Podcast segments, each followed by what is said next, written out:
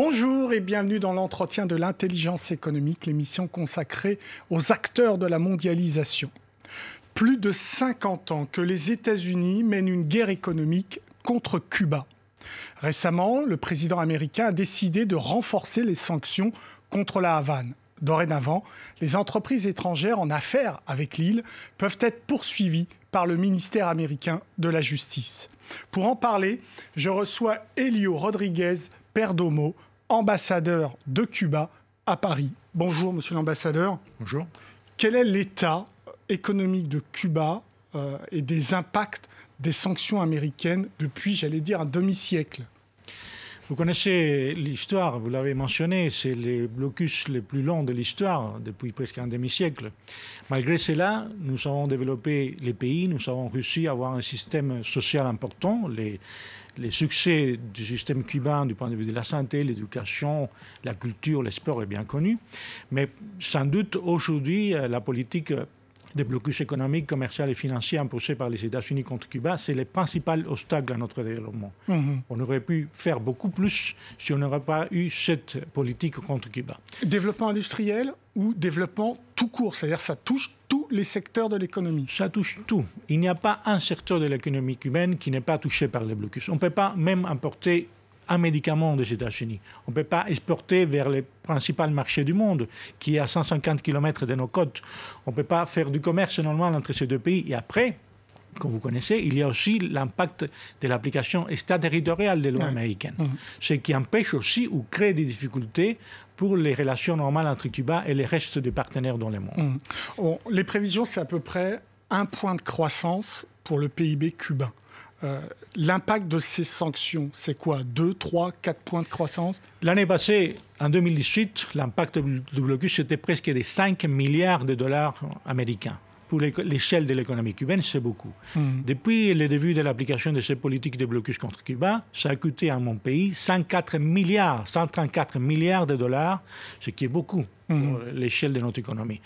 Et ça touche tous les domaines de l'économie, le, point de vue social, du point de vue euh, industriel, des transports. Hmm. On ne peut pas, par exemple, on peut pas travailler avec des avions Boeing parce qu'ils sont produits aux États-Unis. Hmm. Il y a aussi des avions Airbus qui ont un pourcentage des composants américains, ce qui nous crée des difficultés aussi pour utiliser des avions européens.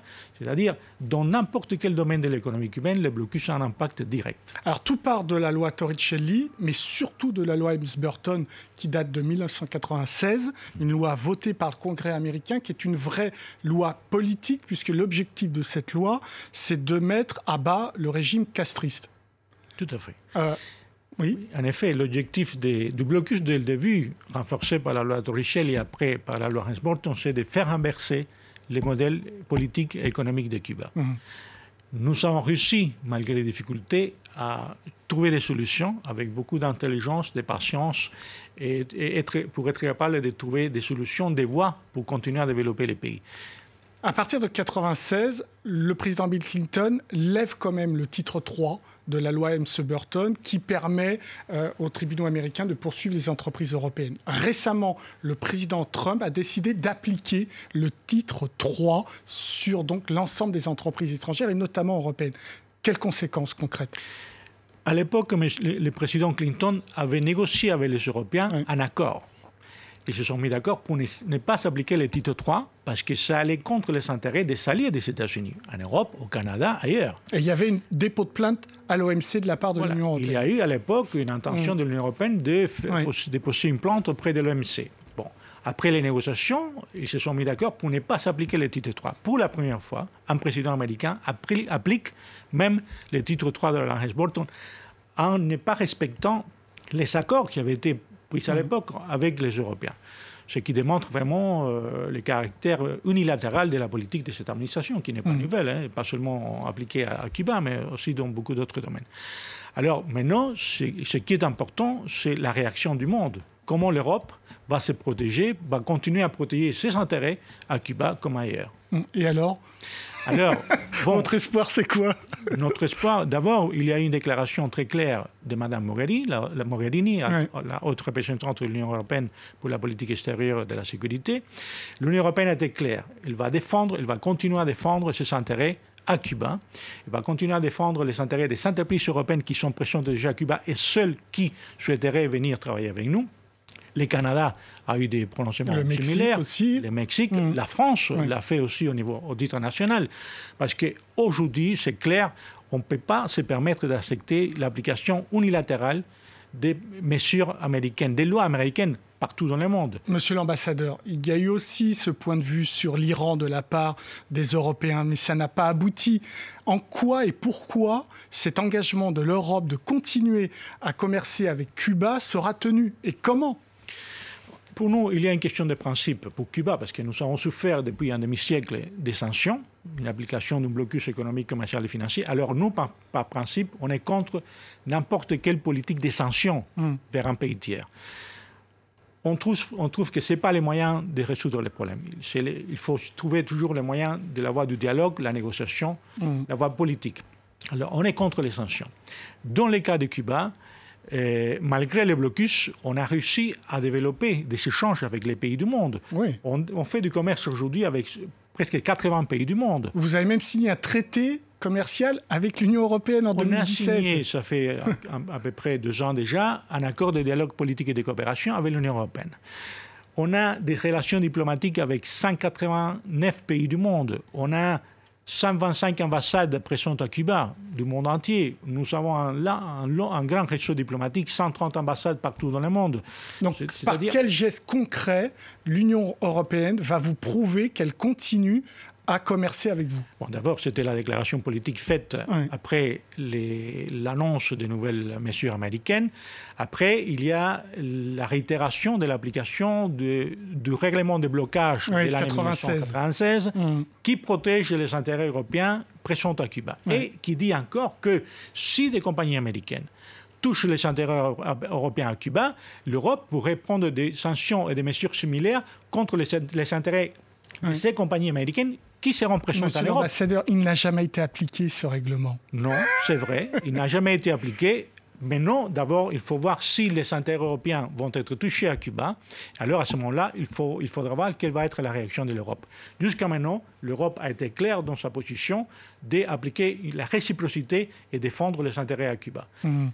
C'est ça ce que nous avons bien reçu en tenant compte de nos échanges politiques et diplomatiques avec l'Union européenne. La semaine passée, nous avons reçu à Lavande le secrétaire général du Quai d'Orsay, qui a réitéré la même position de la France, celle de l'Europe. Mais c'est comme, comme en amour, il n'y a que des preuves d'amour. Et là, quelles sont les preuves que Bruxelles va continuer? Bon, d'abord, les preuves, c'est la présence déjà à Cuba, aujourd'hui, des entreprises européenne. Ils continuent à travailler avec Cuba. D'accord. Ils ne sont pas retirés comme en Iran l'année dernière. Il n'y a aucune. Il y a une différence. La réalité, c'est qu'aucune compagnie étrangère s'est retirée de Cuba après les annonces de nouvelles mesures des gouvernements américains contre Cuba. Aucune compagnie étrangère s'est retirée de Cuba. Au contraire, ils sont toutes réitérer l'opinion de maintenir la présence à Cuba et de renforcer le travail avec notre pays. Mhm. Quand vous voyez les difficultés, notamment qu'ont les banques européennes à vouloir signer euh, des contrats avec Cuba, euh, comment vous pouvez faire pour rassurer ces banques-là pour qu'elles continuent à euh, commercer avec Cuba? C'est le grand problème que nous avons aujourd'hui. Le blocus a été appliqué plus fortement au niveau financier. Bon, on connaît l'histoire, hein, les sanctions de presque 10 milliards de dollars contre la BNP Paribas, mm. sanctions contre la Société Générale, mm. d'autres banques, pas seulement pour faire des opérations à Cuba. Non, non, Soudan, Iran, etc. D'autres pays. Alors, la question, c'est, l'important, c'est de savoir qu'aujourd'hui, des banques occidentales travaillent avec Cuba. Évidemment, ils font attention aux législations des pays tiers pour ne pas Mhm. avoir des difficultés, mais aujourd'hui, des banques étrangères travaillent avec Cuba. Des banques même du continent américain, d'autres pays de l'Europe. Alors notre message, c'est de dire aux entreprises et aux institutions financières européennes, c'est possible de travailler avec Cuba. Il y a tout un cadre légal, juridique qui protège les entreprises qui travaillent avec Cuba. Et nous voulons avancer parce que pour nous, c'est prioritaire de continuer à diversifier nos échanges avec le mmh. monde. Mmh. Et dans cette stratégie, l'Europe a, un, rôle essentiel à jouer. Alors récemment, il y a une nouvelle constitution qui est arrivée à, Cuba, une constitution qui ouvre le marché hein, à un certain nombre de secteurs économiques. Est-ce que euh, cette constitution et cette ouverture ne veut pas être frappée par de nouveau les sanctions américaines? Au contraire, au contraire. Ah Cuba, c'est un pays qui continue à s'ouvrir malgré la politique américaine. Euh, et nous sommes prêts à maintenir encore 50 ans ou 60 ans, s'il faut, la hmm. même position. Parce que pour nous, l'essentiel, c'est de rester ce que nous sommes, un pays indépendant, souverain. C'est la seule chose que nous demandons, hmm. de euh, nous respecter tel que nous sommes. Après, les pays doivent continuer à changer. C'est ça ce que nous avons fait avec la nouvelle constitution adoptée en référendum le 24 hmm. février passé. Et au contraire, la politique américaine nous oblige à aller encore plus loin dans cette politique d'ouverture. Donner la place qu'il faut aux investissements étrangers, aux capitaux privés et développer l'économie. Parce que pour nous, c'est l'essentiel. Continuer à faire avancer les pays malgré l'obstacle du blocus américain. Merci beaucoup, monsieur l'ambassadeur, pour vos réponses. L'entretien de l'intelligence économique est bien terminé, mais évidemment, comme d'habitude, vous pouvez retrouver cette émission sur france24.com. Au revoir. Merci.